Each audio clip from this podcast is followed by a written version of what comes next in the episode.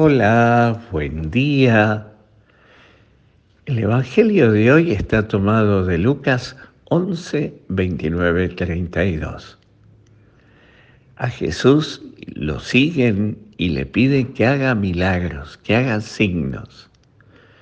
¿Cuántas veces hemos escuchado esto en, en torno a las personas que siguen a Jesús solamente por el milagro?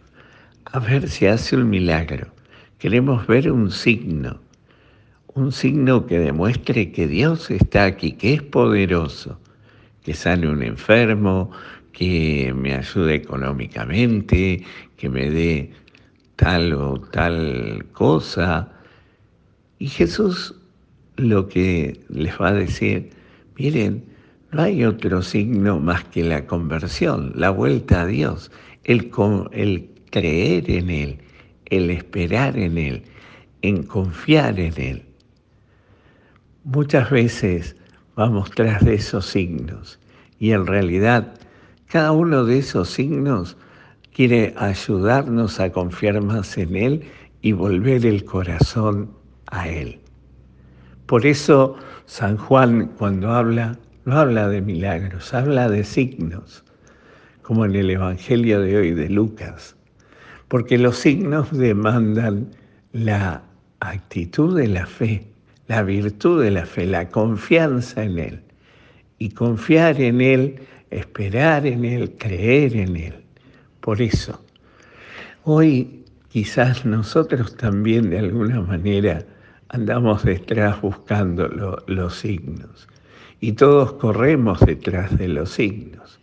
En la, sociedad que vemos, el cristianismo que se va gestando, es así, detrás del turismo religioso, por decirlo así.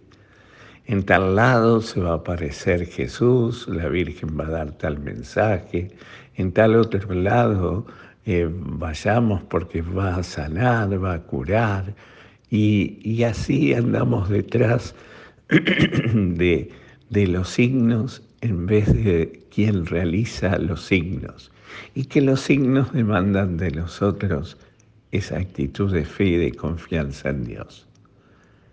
¿Cuánto creo, cuánto espero, cuánto confío en Dios nuestro Señor? Y, que, y aprendiendo así a discernir que los caminos del Señor, lo que me sucede, lo que Él me quiere conceder en cada momento, es lo mejor que me puede pasar, porque justamente nadie me ama tanto como Él y nadie va a permitir que me pase nada malo, entre comillas, hay que ver qué es bueno y qué es malo para Él, este, que no pueda, que no me suceda algo malo para que realmente pueda vivir encontrado con Él, vivir en paz y ser feliz.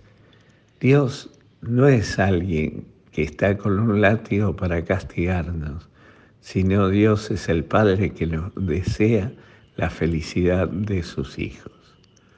Pidámosle al Señor esa gran confianza para creer y esperar en Él. Y que el Señor hoy te conceda un maravilloso día, te llene su gracia, te dé su paz y te conceda su bendición, Él que es Padre, Hijo y Espíritu Santo. Amén.